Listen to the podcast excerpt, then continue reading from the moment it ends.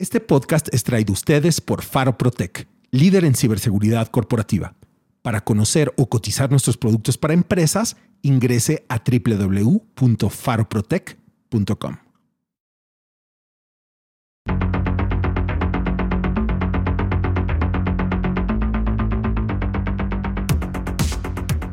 Bienvenidos al podcast de ciberseguridad de Faro Protec. Yo soy Rafa Bretón y arrancamos nuestra segunda edición. Como saben, nosotros eh, nos especializamos en la ciberseguridad para empresas, a la provisión de software y de soluciones para empresas, pero hoy vamos a tratar un tema que no pertenece a las empresas. Hoy vamos a salir de nuestro campo empresarial porque este tema nos atañe a todos y es el nuevo ataque de WhatsApp. Sí, así como lo escucharon, hay un nuevo ataque masivo a miles de cuentas de WhatsApp, así que si tú usas WhatsApp, este podcast es para ti. Y en esta ocasión voy a empezar con una historia. Un amigo personal, alguien fuera completamente de la industria, me llama y me dice bastante serio, Rafa, hackearon mi teléfono, ¿qué hago?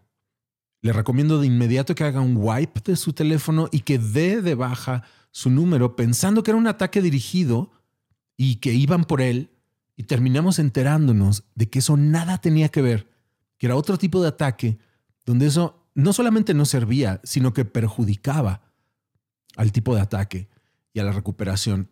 Así que eh, le hablé unos días después a ver qué había pasado y resultó que los atacantes hackearon su WhatsApp sin hackear su sistema operativo. Repito, los atacantes secuestraron su cuenta de WhatsApp sin tener jamás acceso a su teléfono, nunca tocaron su sistema operativo, no usaron phishing, no lo conectaron a una computadora, no fue un man in the middle, nunca entró a una red. Es más, ni siquiera hubo malware. Hoy, un extraño puede secuestrar tu WhatsApp sin siquiera tocar tu teléfono, tan solo con una llamada, con un buzón de voz. Entonces, con algo tan fuera de nuestro campo, decidí investigar, porque esto es más usado más para consumer, y nos enteramos de que decenas de miles de cuentas estaban siendo secuestradas. Mi investigación me llevó a dos profesionales que son bastante experimentados en el área. Eh, él es Rodrigo Sámano y Ulises Campos, que son parte del equipo de ciberseguro.org. ¿Cómo estás, Rodrigo? ¿Cómo estás, Ulises? Rafa, muchísimas gracias. Excelente. ¿Y tú? Excelente. Muy bien, Rafa. Muchas gracias.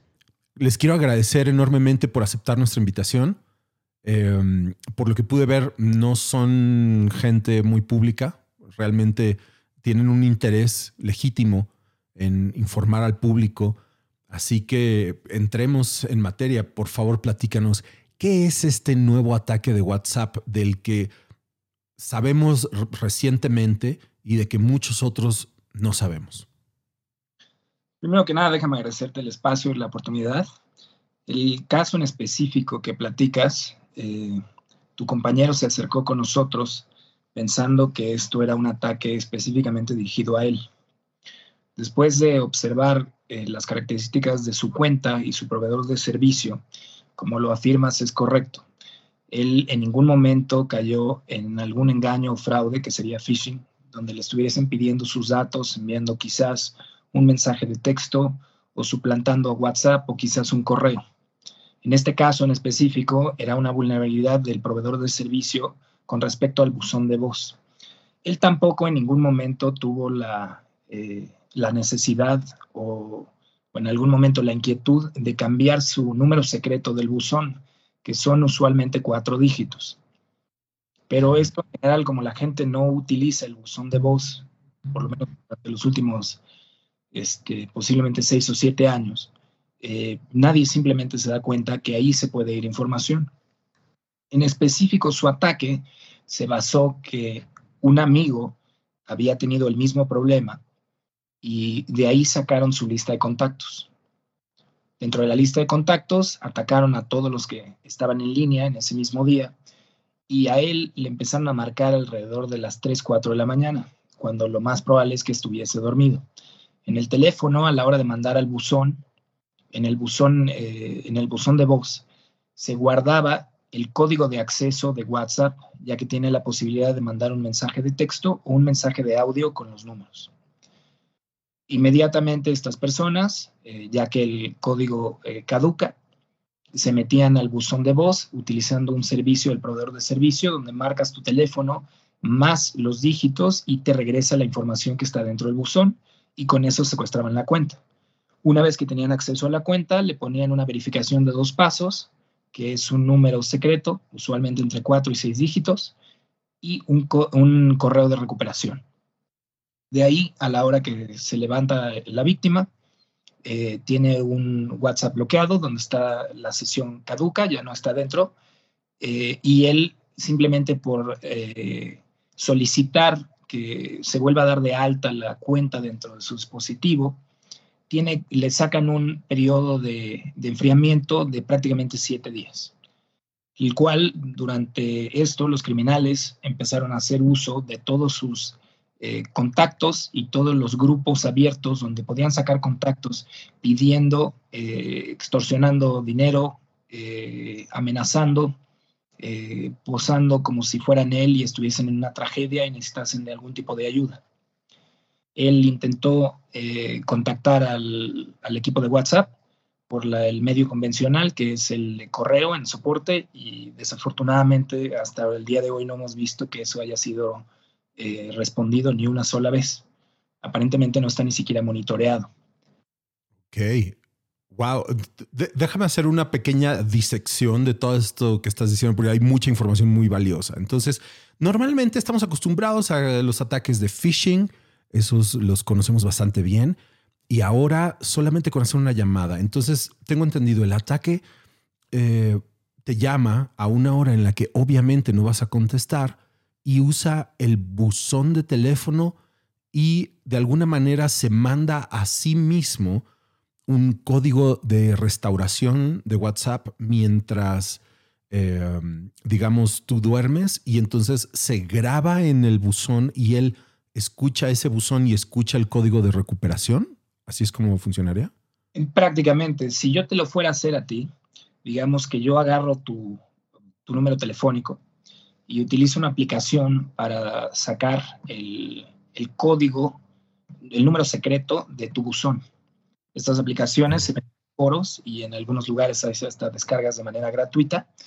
Eh, ya que tengo eso, me espero a que te duermas y en la madrugada este, utilizo igual una aplicación para que se marque, para que solicitar el, este, el código de verificación y como tú obviamente no vas a contestar, simplemente me espero un minuto, me meto después, hago la llamada a tu buzón de voz, recupero el código y secuestro tu cuenta.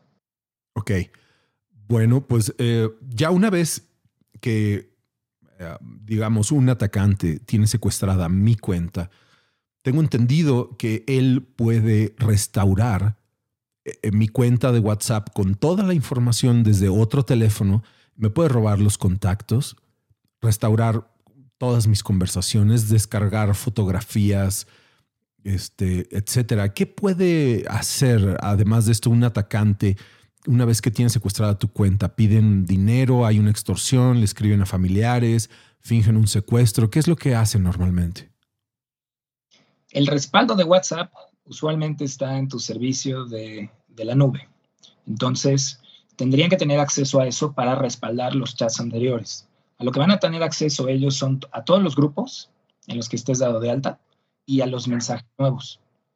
Dentro de lo que vimos, eh, hubo ocasiones donde están pidiendo préstamos pequeños, algunos préstamos muy altos, este, sobre todo cuando se dieron cuenta que eran personas de medios y posiblemente eh, personas políticamente expuestas. También vimos una parte donde en, en un caso en específico este, llamaron diciendo que esta señorita había chocado y que se había, había un lesionado y que entonces se tenían que pagar los, eh, los daños a pesar de tener seguro y demás. Cosas no, que no hacen mucho sentido, pero de todos modos muchas personas caen simplemente por por el nerviosismo y que no le iban a regresar el teléfono hasta que se hiciera el depósito. Entonces, eh, la mayor parte de los riesgos que puede haber es posiblemente robo de información, pero el mayor ataque en general es hacia la lista de contactos o hacia los contactos que tienen actividad desde ese día en adelante con el número telefónico. Ok. Y una vez que, mm, digamos, que está secuestrada la cuenta, ahorita vamos a pasar a eso, pero antes, ¿qué son las medidas que yo puedo tomar para prevenir este tipo de ataques? Gracias, Rafa. También, pues nada más agradecerle también la, invitación. Y pues sí, mira, hay varias medidas que se pueden tomar, sobre todo hay ocho pasos que son importantes, que pueden ser, eh, pues tanto una medida preventiva como incluso ya si pues ya se sufrió el ataque, hay que hacer estos pasos también. Obvio, es con la virtud de que esto no suceda, hay que tratar de que hacerlo siempre como una medida preventiva, inclusive para quien esté escuchando tu podcast, muy importante que, sepan que esto aplica para las dos situaciones, pero mejor prevenirlo, ¿no? Entonces, el primer paso sería, por supuesto, activar la verificación de dos pasos, esta que nos pide un código y también este, un mail para que pueda enviarnos eh, un, mail con, con la eh, validación de esto, añadir precisamente este correo de recuperación. Es importante desactivar el buzón de voz, instalar, si es posible, eh, algún software de protección, es decir, para el teléfono en general que, tenga, que esté pendiente y monitoreando aspectos de seguridad de malware, etcétera es como siempre importante ser un poco desconfiados y no abrir ningún mensaje de texto, eh, nada que no estemos seguros cuál es su origen, todo aquello que pensemos que es sospechoso, es, debemos tratarlo forzosamente como algo sospechoso. Eh, no abrir ningún enlace también que provenga de, algún eh, destino desconocido, ya sea por mail, este, por algún otro tipo de mensaje, no hacerlo.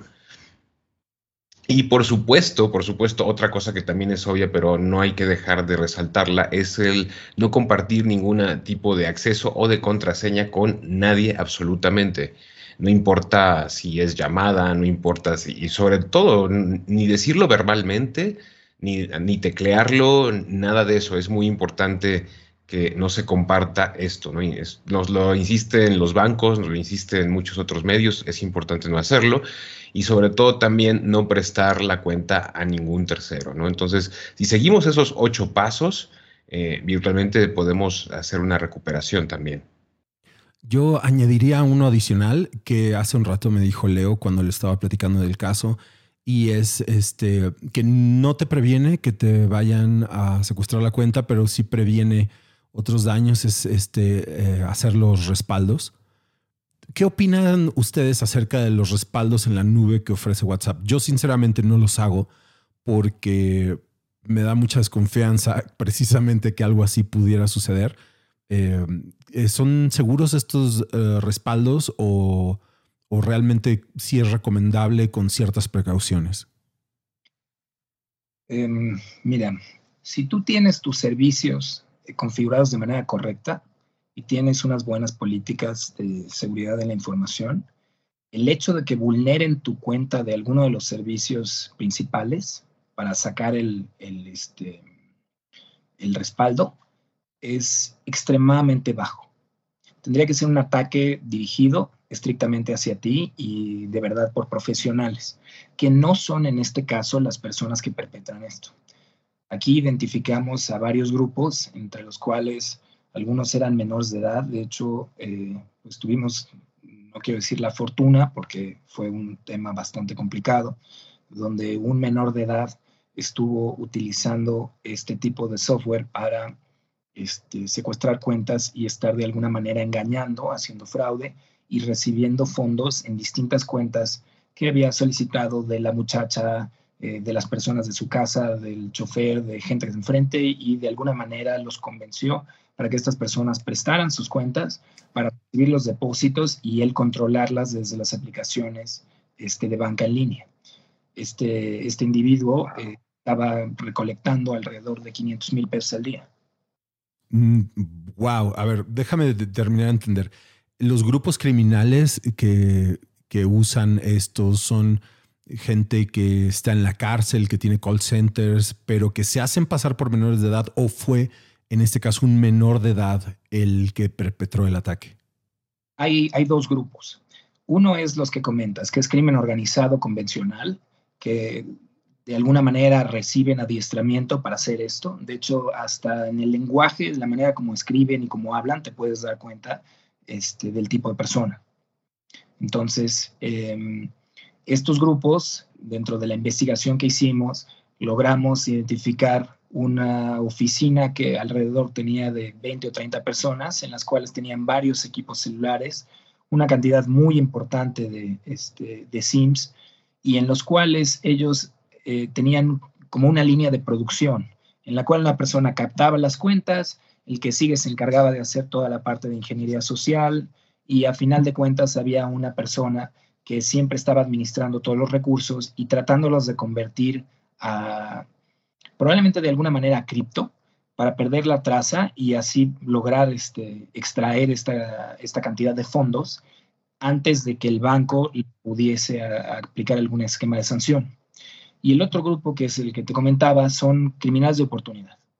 De pronto están en algún foro donde se platica sobre este, hacking, este, alguien les enseña, eh, les comparten algún tipo de paquetería y lo tratan una vez y pues, desafortunadamente se les parece muy atractivo y muy fácil dentro de lo que creen que nunca van a ser encontrados.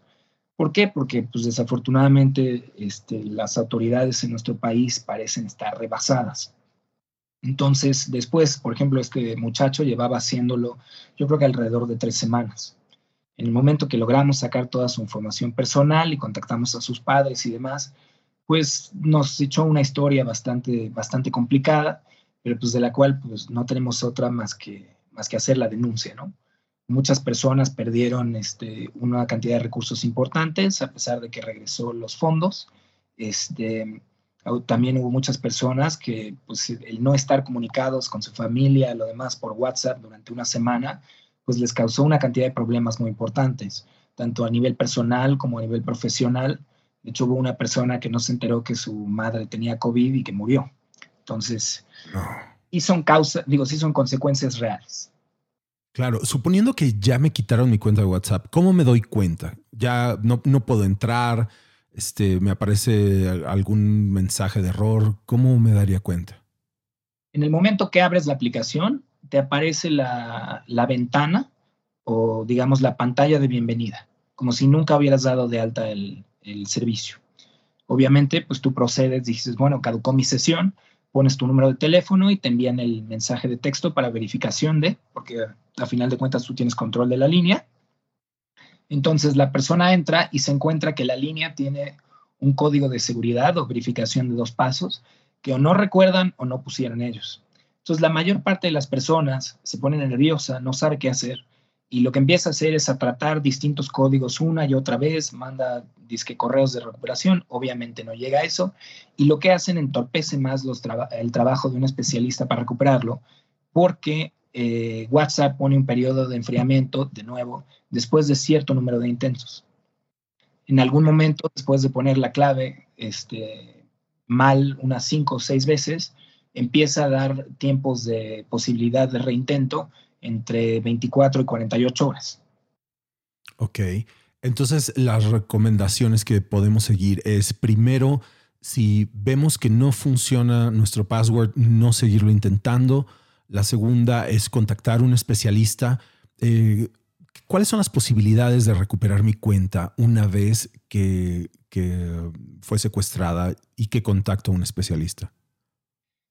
En este caso en específico, eh, sí, el, método, el método más eficiente sería en el momento que tú ves que no, que el primer pin no es correcto y estás poniendo el que, el que confías que es. El segundo, quizás tratar una vez más, pero no una tercera. El siguiente paso sería enviar desde el teléfono de alguien más o otra cuenta un mensaje a la cuenta para ver si está en línea. Claramente, si está en línea, pues quiere decir que tú no tienes acceso y un tercero la tiene secuestrada. Después de que eso ya está confirmado, pues sí, lo más, este, bueno, primero, definitivamente, a pesar de que no tenga efecto, siempre es bueno denunciar, ¿no? Por lo menos para dejar un, este, un registro de, que, de lo que está pasando y quizás en algún momento generar algún cambio o una reacción, tanto en el proveedor de servicio como en las autoridades. Y finalmente, sí acercarse a un especialista. Este, nosotros estamos eh, promoviendo una fundación que es este, ciberseguro.org y lo que se trata es de orientar a la gente de cómo reaccionar en estos temas. este, hay varias opciones para mitigar el daño.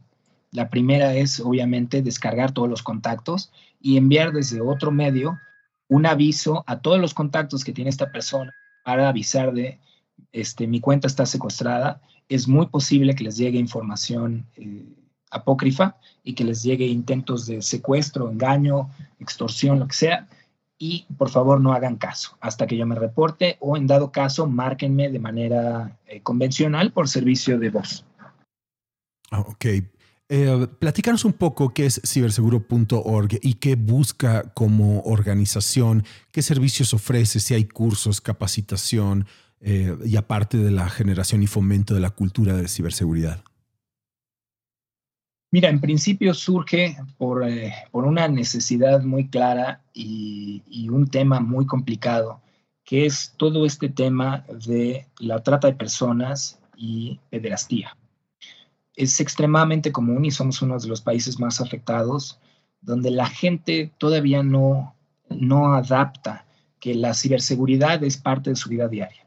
Es como educación sexual o como quizás este, eh, cualquier tema de seguridad, el hecho de que tus padres te dicen no compartas información, no hables con extraños, no te subas a un, coche de alguien que no conoces, es exactamente lo mismo acá. En el mundo virtual también tenemos una cantidad de riesgos impresionantes. Em, nosotros nos, em, digamos que hicimos una alianza con una eh, otra fundación que se llama Movimiento Freedom, que se especializa en esa área como tal.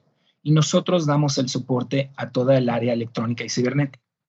Lo que queremos generar como tal es ciencia, conocimiento y una cultura donde la gente de alguna manera eh, tenga este, esta noción de que se debe cuidar de la misma manera que se cuida en la calle, se cuide en los teléfonos, en los equipos de cómputo, en las tablets, donde esté que sea un medio electrónico donde pueda compartir información, es vulnerable. Es como estas personas que llegan en la calle y quizás alguien te pide, oye, ¿cuál es tu número de tarjeta? ¿Dónde vives? ¿Y cuál es tu número secreto? Pues obviamente no se lo das, pero aquí sí lo hacen. Entonces, a veces es complicado porque esto no lo imparten en las instituciones de educación temprana, pero a final de cuentas, eh, pues de alguna manera lo que queremos hacer es pues que México no sea uno de los tres países más hackeados del mundo, ¿no? Eso quisiéramos todos. Si alguien quiere informarse más acerca de qué pueden hacer de manera personal o, por ejemplo, eh, eh, las instituciones educativas, si quieren eh, tomar algo de estos conocimientos y transmitirlos a toda la base instalada de sus alumnos, a sus maestros, este, si quisieran ellos difundir o, Dios no lo quiera, en una situación de emergencia, ¿cómo podrían ellos contactarlos a ustedes? Eh, tenemos el sitio de ciberseguro.org y aquí le paso la batuta a Ulises, que es el que tiene toda la parte contacto con el, con el área de víctimas y, y de respuesta inmediata. Ulises, por favor. Sí, muchas gracias, Rodrigo. Pues sí, efectivamente, Rafa, tenemos el sitio de ciberseguro.org. Este sitio ya tiene en la portada la forma en cómo nos pueden contactar, que puede ser a través de directamente el botón de WhatsApp, donde se puede hacer ya un contacto directo, un reporte. También contamos con la plataforma Discord, que es una plataforma bastante interesante donde tenemos inclusive una clasificación ya por el tipo de ataque donde se puede ir y levantar el reporte directamente en la multiplicidad de cosas que se pueden presentar, ya sea phishing, ya sea otro tipo de casos también o incluso cosas como sexting, etcétera, cosas que son ya fuertes. Toda esa tipificación de casos ya está disponible. Y también tenemos un canal adicional que es el que estamos lanzando esta semana, el de Telegram, donde también nos pueden encontrar como ciberseguro.org y también establecer contacto. Claro, entonces, en el caso de denuncias bastante más graves, digamos, en el tráfico, en el abuso, tengo entendido que ustedes ofrecen servicios de inteligencia y contrainteligencia para cuando las autoridades se ven rebasadas, que tengo entendido que es el 100% de los casos, ¿no? Desafortunadamente sí tienes razón. Eh, cuando se dan estos casos tan complicados, sí nos apoyamos en un despacho tercero que se encarga específicamente de hacer ese tipo de investigaciones. eh, y de alguna manera apoyarnos con las autoridades. Quizás ellos no, por el momento, no, no responden la parte, em, a la parte de inteligencia cibernética, pero la parte operativa, pues definitivamente depende de ellos. Entonces, lo que hacemos es hacer una investigación eh, amplia, tratar de entregar la mayor información posible y entregárselas ya sea a la víctima o directamente a las autoridades. También nos apoyamos de la parte de la, de la otra fundación que te platiqué, donde ya tienen todos los contactos muy estudiados y parte del procedimiento una vez que ya tienen la información eh, para hacerla accionable. Excelente. ¿Hay eh, algún mensaje que ustedes quieran dejar para quienes están escuchando este podcast acerca de recomendaciones de seguridad? Creo que nos están dejando un manual personalizado de atención a ataques cibernéticos que van a poder descargar desde ciberseguro.org o por lo menos pedirlo desde la, eh, el formulario de, correo. No sé si si hay alguna manera de que les podamos dejar este manual o si quieren que nosotros lo postemos en el sitio de Faro. Este... Eh. Por favor. Sí, lo pueden eh, postear, no hay ningún problema. Eh, lo pueden pedir también si se suscriben. Creo que es la forma más sencilla de recibir esto y mayor información. Por supuesto, también en la página de ciberseguro.org están los eh, links y todos los vínculos a nuestras redes sociales, donde estamos publicando constantemente tips y cosas que son interesantes para saber eh, diariamente, ¿no? Inclusive de forma sencilla y sincrética cómo se realiza, por ejemplo, la verificación de dos pasos, reflexiones interesantes sobre la ciberseguridad, eh, estadísticas también. Entonces, creo que básicamente si nos siguen a través de, de nuestras redes y sobre todo partiendo del portal que es ciberseguro.org, pueden tener pues ya acceso a un montón de información que está ahí sin costo. El objeto de nosotros es, por supuesto, informar. Eh, sabemos como esto que estamos redundando, que sí hay una parte que rebasa un poco a las autoridades, donde inclusive nosotros en lo personal hemos estado haciendo estos intentos, cómo sería para alguien cualquiera tratar de establecer contacto y vemos que eso a veces no sucede, ni en ningún horario del día es posible contactar. Entonces, cuando eso está así, eh, estamos eh, pues una entidad como nosotros queriendo ayudar, queriendo poner la información a disponibilidad y creo que esto pues eh, eh, va, a estar actualizándose, de eso no se preocupen, habrá documentos más precisos, documentos de otros ciberataques para que puedan informarse, para que puedan tomar medidas, sobre todo siempre con anticipación. Claro, sobre todo la clave es la anticipación. Perdón, Rodrigo, estabas diciendo algo. Eh, bueno, complementando lo que dices, sí, este, desafortunadamente nuestra cultura es muy reactiva y no preventiva. El reaccionar usualmente cuesta muchísimo más caro que el prevenir y en muchos casos el reaccionar a veces es inefectivo o no es completo. Entonces las consecuencias sí son de manera permanente. En la otra parte que preguntaste, eh, sí, la idea es estar preparando documentos que específicamente dirigidos a cierto tipo de ataque para que las personas puedan eh, de alguna manera tomar acción o mínimo orientarse antes de tomar cualquier, este, cualquier procedimiento que los pudiese perjudicar peor. Este, eh, la otra parte que, que, estabas diciendo de si podemos dar un mensaje, pues yo diría tanto a las empresas como a que pues, la ciberseguridad empieza en tu casa. Son tus hijos, este, tu, tu pareja, eh, tu círculo, tu núcleo familiar, si eso no está en tu casa, es imposible que lo exportes a la empresa. ¿Por qué? Porque usualmente cuando un atacante se va, si es algo dirigido, se va sobre el eslabón más débil. Entonces, ¿qué sería? Voy a poner un ejemplo quizás burdo, pero si algún empleado tiene eh, ciertas eh, información privilegiada o tiene fotografías inconvenientes o tiene cualquier cosa y un atacante, un criminal tiene poder de eso, tiene de alguna manera un este, poder de chantaje en la cual puede manipular a esta persona para que tenga cierto tipo de comportamiento y entonces no importa qué nivel de seguridad perimetral tenga la empresa, pues eventualmente tiene un infiltrado.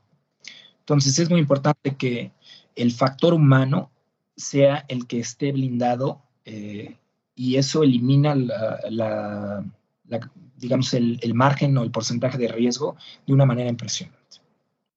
Muchas, muchas gracias, Rodrigo. Muchas gracias, Ulises. Si alguien quiere informarse más, ya saben que pueden entrar a ciberseguro.org. Síganlos, los pueden contactar desde su página o también contactándonos a nosotros en Faro Protec.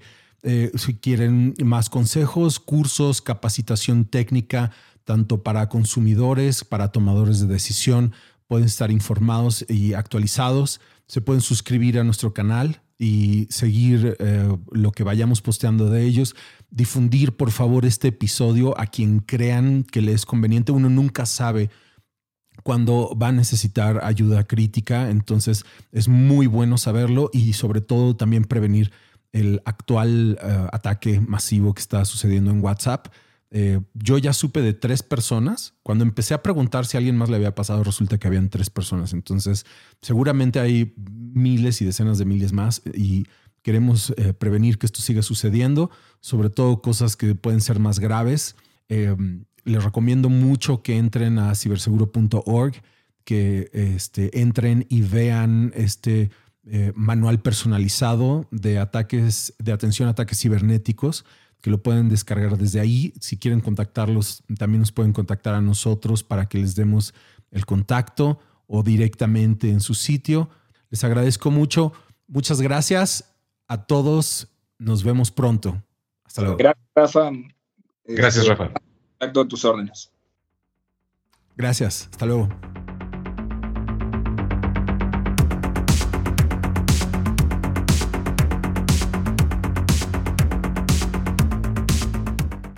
Este podcast es traído ustedes por Faro Protec, líder en ciberseguridad corporativa. Para conocer o cotizar nuestros productos para empresas, ingrese a www.faroprotec.com.